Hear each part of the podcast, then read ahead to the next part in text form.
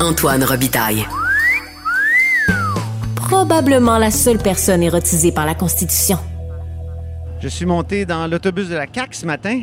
À la fin de la campagne, j'aurais fait environ une semaine dans chaque caravane où il y a toujours un correspondant ou une correspondante du journal qui y est depuis un bout. Et c'est le cas de Geneviève Lajoie dans la- le- l'autobus de la CAC. Bonjour Antoine. Bonjour Geneviève, correspondante parlementaire à l'Assemblée nationale pour le journal et le journal. Donc, tu y es depuis sept jours dans cet autobus. On entend le bruit là. Le, Et, le euh, le bruit sourd, oui, des accélérations. c'est ça. C'est, ça, ça, Ça devient le quotidien, oui. Puis ça exerce notre sens de l'équilibre. Tout à fait. Hein? C'est, pas une campagne très intense, d'après ce que je comprends, euh, cette campagne de la, de la CAQ de François Legault. Quand tu caracoles en, en tête des sondages en pleine campagne électorale, c'est sûr qu'il y a des choses qui te tentent moins, Ah comme par exemple faire des mêlées de presse très, très longues avec les journalistes où les occasions de se mettre les pieds dans les plats euh, sont nombreuses. Alors évidemment, on a l'impression que M. Legault limite un peu euh, les accès, euh, c'est-à-dire, par exemple, aujourd'hui, on avait un point- une mêlée de presse ce matin de passage à Laval, mais sur un point de presse de 16 minutes. Il y a cinq minutes d'échange avec les journalistes, c'est-à-dire avec des questions-réponses. Donc, c'est très peu là, dans toute la journée. Et là, on s'en va à Québec, à Beauport. Euh, pour le moment, il n'est pas prévu qu'on se reparle au, au chef de la CAQ. Donc, c'est très peu dans une campagne électorale quand on compare aux autres formations politiques qui, eux, peuvent parler à leur chef deux, trois, quatre, euh, plusieurs fois. Et Puis le point de presse principal euh, prend souvent euh, 50 minutes dans les autres caravanes. Puis dans les autres campagnes avant, il y y c'est souvent long, euh, le, point de presse principal. Tout à fait. Puis M. Legault, c'est pas juste les, rela- les, les- les points de presse avec les, journalistes qu'il diminue euh, cette campagne-ci. C'est aussi ses sorties, ses bains de foule.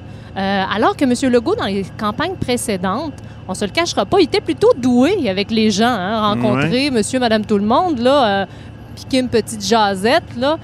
Mais là, cette fois-ci, même ça, c'est très contrôlé, très aseptisé comme campagne. Lorsqu'il sort faire un en tout cas, un simili-bain de foule, c'est souvent justement pacté de personnel politique. Euh, il y en a eu très peu, donc, euh, depuis le début. Euh, et ça donne aussi... Peut-être que c'est qu'on a peur à sa sécurité, parce que C'est sûr qu'il y a des aspects de, de- de sécurité. ouais, ça, Évidemment. L'air post-pandémique est très polarisé, tendu. Tout à fait. Mais ça fait en sorte que M. Legault devient un peu rouillé avec les gens. En tout cas, c'est ce qu'on remarque parce que euh, Il a perdu l'habitude? il, il a comme perdu l'habitude. Oui, lui qui était, comme je vous le dis, un peu doué avant euh, pour ce genre de- de- d'exercice-là, on a l'impression que maintenant, ben, quand il parle euh, aux gens là, qui croisent comme ça, il ne sait plus trop quoi dire. On a eu plusieurs, on a eu droit à des conversations euh, assez atypiques jusqu'à maintenant entre M. Legault et des citoyens. Tu vas publier d'ailleurs des extraits de ces, ces conversations-là euh, improvisées avec les citoyens. Ah, tout à fait. On a eu euh, quelques exemples, là, euh, notamment une fois, lorsqu'il est passé dans, dans Port-Neuf, euh, il y a eu une conversation, il y a quelqu'un qui est venu le voir. en- euh, C'était un, un- un cofondateur d'une distillerie. hein, euh, ces gens-là font, font de l'alcool avec des patates Oui. à Saint-Ubalde. Oui. Et euh, M. Legault, lui, il voulait parler de vin. Ah bon? Mais la personne en question qui était là n'avait aucun intérêt pour le vin, ne, ne, ne- fait pas même ça. aucune connaissance. Tout à fait. Mais M. Legault, lui, le relançait sans arrêt en voulant parler du vin. Alors, c'était c'était un peu surréaliste comme conversation. Euh, donc, euh, c'est arrivé à plusieurs reprises. Puis, on l'a vu ce matin. M. Legault, euh, en arrivant à Laval, on- je vous rappelle qu'aujourd'hui, on est le lendemain du deuxième débat. Oui. C'est terminé les débats. Et, et puis là, là, il était de bonne humeur. Oui, oui, cite-nous euh, certaines de ces phrases. euh, Il est arrivé à Laval avec ses candidats, où il y a par ailleurs plusieurs des chances d'augmenter son nombre de députés là, dans ce coin-là. Il a dit Hey, il reste seulement que 11 jours. Alors, les débats sont finis. Le chef est de bonne humeur. Oui. Ça vous donne aussi un avis. On a l'impression que M. Legault, pendant cette campagne-là, le soir, là, quand il arrive dans son quartier général, chez lui, là, ben, pour moi, il fait un X sur la journée qui vient de passer sur son calendrier. Mais oui. Puis, euh, do- donc, c'est, donc c'est, c'est quand même assez particulier de la part de M. Legault, qui, justement, est un habitué, est, est habile en public, et même d'habitude avec les journalistes. Et maintenant, euh, comme, comme je le disais plus tôt, on a très peu d'accès. J'ai été euh, étonné de, ces attaques ce matin. Il, euh, il s'en est pris à Gabriel Nadeau-Dubois. Il s'en est pris aussi euh, violemment à, Éric Duhem, mais ça, on, on- on va y revenir. Mais on était quand même à Laval, là où c'est des comtés libéraux.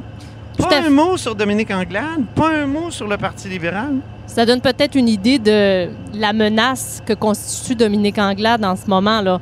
Selon le Ou qu'elle dernier... ne constitue pas. Oui, qu'elle ne constitue pas, effectivement.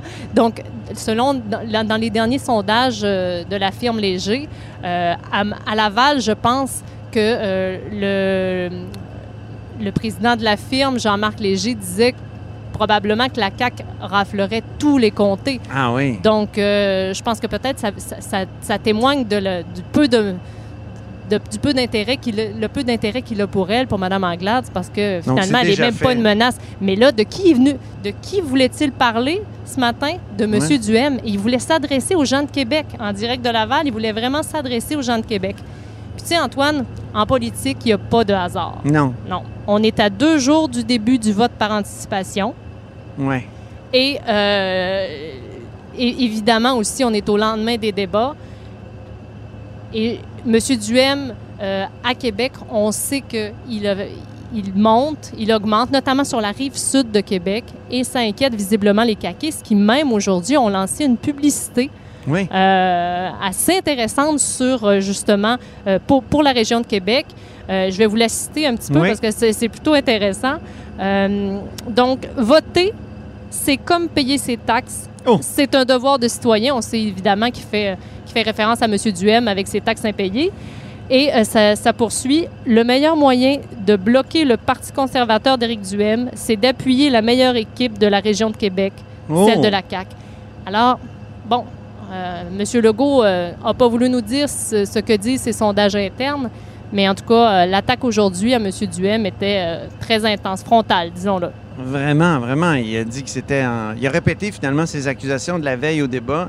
C'est un agitateur qui n'a pas voulu, euh, qui acceptait pas les, les mesures sanitaires. Euh, Mais il a est surtout- allé encore plus loin. Oui, il a, il a même fait un lien. Il a, fait- il a comparé euh, M. Duhem à Donald Trump, Ben oui. qui nie les chiffres, qui nie l'évidence, qui a nié une partie de la pandémie. Donc, euh, c'est pas rien, là. C'est une attaque vraiment frontale. Il veut que les gens réagissent. Euh, dans quelle mesure est-ce que ça va lui servir? C'est ça qu'on va voir, cette attaque-là. Parce que, est-ce que ça pourrait aussi euh, euh, faire en sorte que les, les troupes d'Éric Duhem soient encore davantage Galvanisé. galvanisés, effectivement. Crinqués, comme on dit. Exactement. Mais peut-être qu'il va en faire réfléchir d'autres qui, peut-être, auraient été tentés par euh, euh, le chant des sirènes conservateurs, mais qui finalement, là, peut-être qu'ils vont y penser à deux fois rendus dans l'urne. On peut décoder que les gens, euh, les, les- les conservateurs mous, euh, quand ils sont placés devant le fait qu'il y a beaucoup d'anti-vax puis d'anti-mesures sanitaires dans ce groupe-là, ils se disent euh, ben là, je vais peut-être voter pour un autre parti. Et même quand, c'est, quand une personne est comparée à Donald Trump, Ouais. Ça peut faire réfléchir, effectivement. Quoi qu'il y a bien des admirateurs de Trump dans ces. euh, dans, dans, dans ces, dans ces, ces- ces- ces gens-là, dans, dans les, ceux qui appuient euh, euh, Éric Duhem. Bien, merci beaucoup, Geneviève Lajoie. Au plaisir, Antoine. On va se revoir tout le- d'ici, le reste- d'ici la, la fin de la campagne. Dans l'autobus à pratiquer notre équilibre. Merci. Salut, merci.